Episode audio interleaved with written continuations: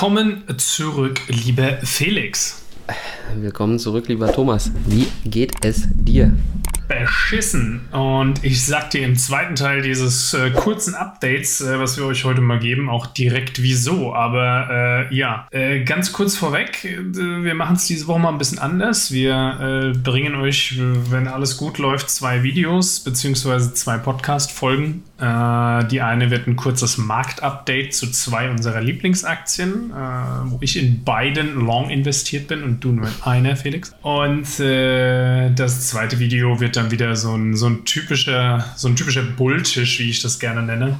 Ja. Äh, wo wir euch zwei Investment-Ideen vorstellen. Da wir aber jetzt nicht auf Investment-Ideen gehen, sondern einfach mal so ein bisschen gucken, was am Markt eigentlich passiert ist, brauchen wir auch, glaube ich, für diese Folge keinen Disclaimer. Ich, ich kann ja kurz sagen, wir machen hier keine Anlageberatung. Ne? Macht genau. eure eigenen Gedanken, bliblablub, alles nur unsere Meinung. Exakt. Felix, ähm, eine Aktie, wo wir beide long investiert sind. Äh, möchte ich mal direkt äh, drüber sprechen. Warta. Warta, ja. Was also ist Warta, da los? Warta, äh, allen äh, Unkenrufen zum Trotz, äh, hat sich ja wieder fantastisch entwickelt. Äh, allein 19% im letzten Monat. Aktueller Stand 163,05 Euro. Ich meine, das ist so ein bisschen wieder so der, der Kampf mit den Shorties auch. Ne? Also es, nach wie vor gibt es viele große Short-Positionen eben in der Warta-Aktie. Und ähm, die werden jetzt natürlich bei steigenden Kursen so langsam rausgedrückt und äh, müssen dann kaufen, was dann wiederum dazu führt, dass der Kurs eben noch weiter steigt. Mhm, das, was wir bei GameStop im Extrem gesehen haben, quasi, ne? Diese, genau, dieser genau wenn ich das richtig gesehen habe, heute gab es nochmal so, so, einen kleinen, äh, so eine kleine Short-Attacke, die den Kurs mal so kurzfristig um 3, 4 Euro gedrückt hat.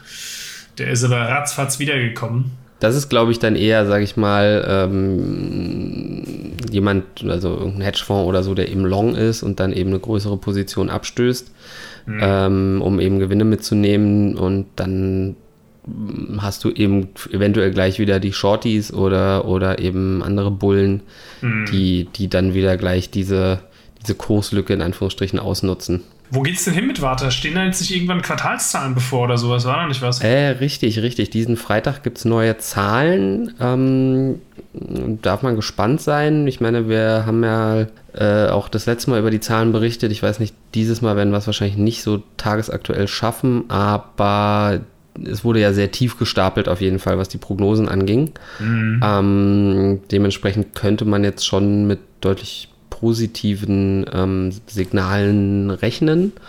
Und gleichzeitig ist natürlich so ein bisschen the elephant in the room, sage ich mal, die Kooperation mit Mercedes, die ja so mehr oder weniger geleakt ist.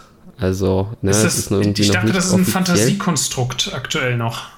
Ja, ist es auch aber es könnte halt sehr gut sein, dass jetzt eben am, am Freitag da irgendwie vielleicht was bekannt gegeben wird. Mhm. Aber sind da nicht noch äh, andere Firmen im Gespräch für Mercedes? Also ich, äh, Dings, ähm, die Manns AG ist das doch, glaube ich, die, die stellen so Batterieproduktionsmaschinen her, wenn ich das richtig gesehen habe. Äh, ja. Die sind ja im Gespräch dann quasi für, um die Fabriken aufzubauen zusammen mit, äh, mhm. mit Daimler. Ich habe mich jetzt technisch auch nicht so ganz damit äh, beschäftigt, aber es gibt so eine, so eine Boost-Batterie. Ja, also die dann irgendwie nochmal punktuell irgendwie besonders viel Leistung irgendwie freisetzen kann. Mhm. Und ähm, die ist eventuell halt spannend für, für die AMG-Reihe. Ja, also das, das Watter äh, im, im, Bereich Großserie noch, also da sind die ja, glaube ich, noch nicht drin, ne, soweit wir wissen. Die haben ja diese V4 Drive-Batterie, die, die jetzt Porsche da irgendwie äh, denen abkauft, aber das wird tendenziell dann, glaube ich, auch eher nochmal Kleinserie, also zumindest nicht Golfvolumen, mhm. sondern halt, wenn es hochkommt, 911er oder sowas, na, das wäre natürlich top. Äh, wäre natürlich spannend, wenn, wenn Daimler da auch Bock drauf hätte, ne? So was weiß ich ja halt, also kann natürlich sein, dass das AMG sich in Richtung von Hybriden entwickelt, ne? weil das, das kannst du, glaube ich, auch nicht mehr lang bringen, jetzt speziell, wenn der Planet anfängt unterzugehen, äh, dass ja, du da weiterhin deine 6 Liter ne, V8 du, brauchst. Ne? Du musst halt, du musst natürlich auch deine ja, den Verbrauch der gesamten Flotte im Griff halten. Ja. Und gleichzeitig willst du natürlich trotzdem, gleichzeitig willst du natürlich trotzdem maximale Leistung bieten, äh, gerade wenn es um AMG geht. Ähm, mhm. Und da wäre das natürlich schon denkbar. Aber gut, sagen wir mal so, ne, wie, wie so oft schon hier äh, gesagt an der Stelle, es bleibt spannend. Freitag wissen wir mehr. mit, mit Warta immer. Ich würde einen Einschub ganz kurz machen. Bosch und Daimler stellen die Kooperation ähm, für autonom fahrende Taxis ein. Oh no.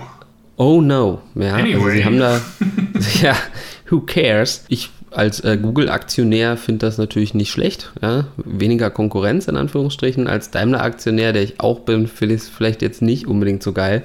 Äh, die, die Aussage war halt, dass äh, ja, das doch etwas schwerer ist, als sie sich das äh, vorgestellt haben und dass da doch mehr Schwierigkeiten und Probleme auftreten, als sie dachten. Nichtsdestotrotz hat man viele Fortschritte gemacht und beide werden weiter äh, unabhängig voneinander daran weiter forschen und so weiter, bla bla bla. Hm, Aber das ist jetzt erstmal auf. Eis.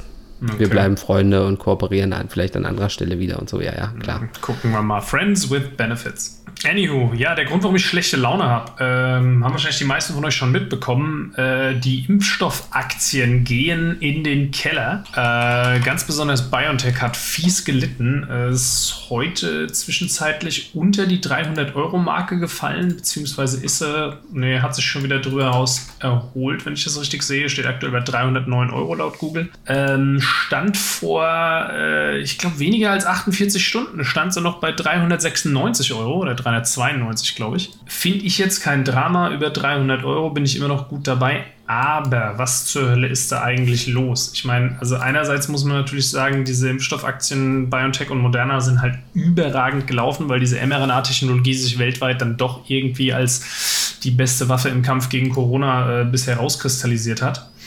Was Mhm. Ich habe von Anfang an, war ich aber schon so ein bisschen am Zweifeln, ob BioNTech dann doch vielleicht das, das richtige Pferd ist, auf das ich gesetzt habe. Aus dem einfachen Grund, weil Moderna, das ist schon von Anfang an klar gewesen, eine sechsfach höhere Wirkstoffdosis in ihren Impfstoff geballert hat. Das ist so typisch Ami, weißt du einfach, die bauen halt einfach mal einen 8-Liter-Motor in ihre Dodge Viper, ja. Viel hilft viel, ja. Viel hilft viel, genau. Und äh, im Kampf gegen Delta scheint sich das jetzt auch äh, so ein bisschen ja, positiv niederzuschlagen, weil es äh, sind jetzt Studienergebnisse rausgekommen, wohlgemerkt noch vorläufige Studienergebnisse, die anhand von PCR-Tests und, und was weiß ich nicht alles ähm, rausgefunden haben, dass sich moderner Geimpfte äh, nur halb so häufig ähm, mit Delta eine Durchbruchsinfektion holen wie BioNTech-Geimpfte.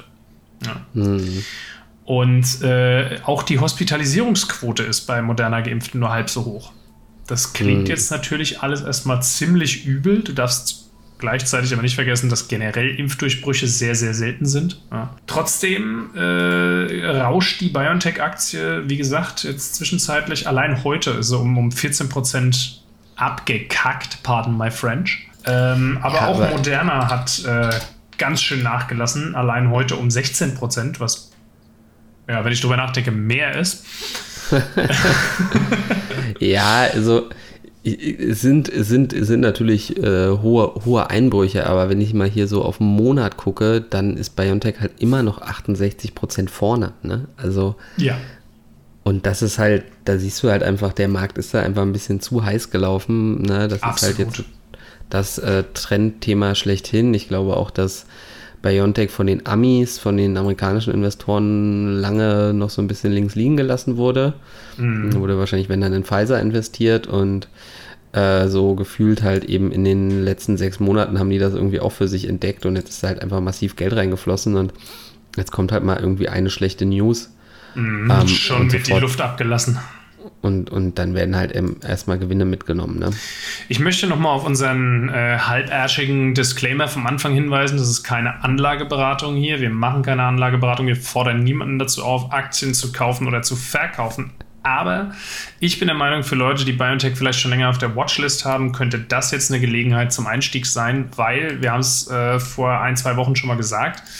Äh, da ist so viel noch in der Pipeline bei diesem Unternehmen, was mich extrem äh, ja, positiv und bullish stimmt. Äh, Stichwort, äh, also äh, Malaria-Impfstoffentwicklung, äh, Hautkrebs-Impfstoff, wo in, glaube einem halben Jahr erste Studienergebnisse erwartet werden. Ähm, MS-Forschung, was weiß ich nicht alles. Also sehr, sehr viel, vielversprechende Technologien, die da gerade am Start haben. Von daher, wenn ihr Bock ja, habt, aktuell mit einem KGV von 12 immer noch recht günstig, schaut es euch vielleicht ist, einfach mal an. Das ist echt krass, ne? Ich meine, die haben halt unfassbare Gewinne gemacht, ne? Mhm. Also je nachdem, wo man guckt, äh, ist der Geschäftsführer Ugo Shahin äh, jetzt Milliardär, ne? Also er hat ja noch große Anteile, also 15 bis 17 Milliarden liest man da immer. Ich, ich habe ähm, irgendwo gelesen, als die Aktie bei 390 Euro stand, kamen, äh, kamen Daten raus, man hätte zu der Zeit für den, äh, für den Börsenwert von BioNTech hättest du BMW und Siemens kaufen können. Ja, und also wenn ich sowas höre, dann bin ich doch irgendwie gefühlt immer der Meinung, dass es dann doch etwas zu hoch bewertet ist vielleicht, aber gut. Ich, ich meine, also, da ist viel Fantasie drin. Ne? Also wenn wirklich, sage ich mal, die Impfung gegen Krebs kommt, ob so ein Hautkrebs ist oder was auch immer, ist es natürlich mega. Ne? Hm, dann ist also, das Ding auch auf jeden Fall gerechtfertigt. ähm, genau, dann nimmt die auch jeder mit. Ne? Ja, aber du, ganz ehrlich, ich bin trotzdem der Meinung, auch selbst mit der Corona-Impfung, wir werden noch eine zweite und dritte Generation von dem Impfstoff brauchen. Ähm, und wir werden das auch noch jahrelang brauchen. Und es gibt noch so viele Teile der Welt, die noch gar nichts abbekommen haben ja, oder sehr, sehr wenig, die noch sehr mhm. viel brauchen werden. Ähm, äh, chinesische Impfstoffe haben sich äh, im Laufe der Pandemie als deutlich weniger wirksam herausgestellt, als am Anfang behauptet wurde. Weshalb jetzt auch viele Länder, die eigentlich Sinopharm, Sinovac gekauft haben, jetzt auf mRNA umsteigen. Also da, mhm. da geht schon noch einiges. Ich glaube auch, dass dieses KGV von 12 oder der Kurs, den wir aktuell haben bei einem KGV von 12 durchaus gerechtfertigt ist. Aber wie gesagt, bildet euch eure eigene Fall. Meinung und äh, ja, jetzt wäre vielleicht eine Gelegenheit. Ja, ich wäre ein bisschen vorsichtig noch, ehrlich gesagt. Also ich würde ich würd auf jeden Fall mir das jetzt nochmal ein bisschen angucken, wie sich so dieser, dieser Abwärtstrend jetzt entwickelt. Klar, er mhm. hat sich jetzt ein bisschen verlang, verlangsamt, aber ich könnte mir auch gut vorstellen, also ich meine, heute ist wieder äh, Mittwoch, der 11.8., dass das jetzt eben morgen, übermorgen auch irgendwie nochmal ein paar Prozent runtergeht, ehrlich gesagt. Mhm. Na gut, wir werden sehen. Äh, es bleibt spannend und in dem äh, Sinne? In diesem Sinne Danke für eure Zeit. Macht's äh, gut. Like, subscribe, follow, uh, recommend. Äh, teilt, kommentiert, bla bla bla. Macht ja, alles. Macht er, macht er ja eh nicht. Kennen wir ja schon das Problem. äh, Die Herde ist ganz schön faul geworden. Ne? Anyway, also, also dann bis zum nächsten Mal. Bis dann. Tschüss.